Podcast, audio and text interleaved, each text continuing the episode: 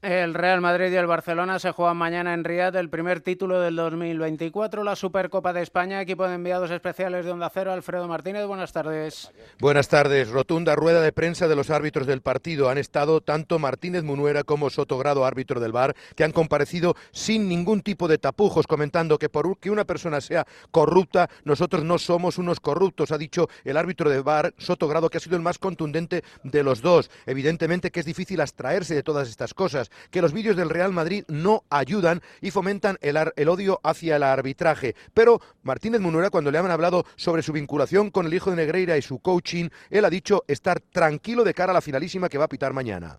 Sinceramente con la misma, porque al final lo que tú quieres es acertar, lo que quieres es que el partido fluya, que las decisiones importantes las aciertes y al final que un equipo pueda o unos seguidores puedan empujar más o menos, yo creo que condiciona más a lo mejor a, los jugadores, ¿no? que les pueda tener ese empuje que te da cuando juegas en casa, cuando juegas fuera.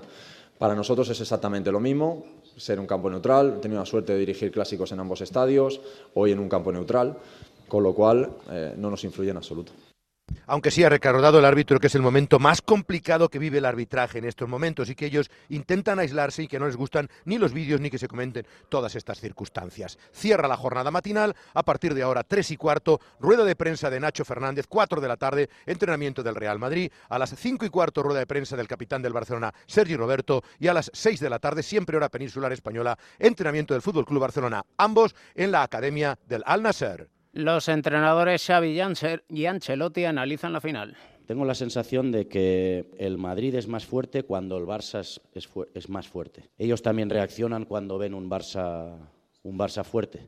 Están viendo un Barça que puede competir desde que estamos en el cargo. Entonces, está muy igualado Real todo. Madrid no sale por revancha, Real Madrid sale a tope porque la exigencia de esta camiseta, de, esta, de este club. No tenemos ninguna revancha, eh, es un rival que respetamos mucho, el hambre es siempre lo mismo.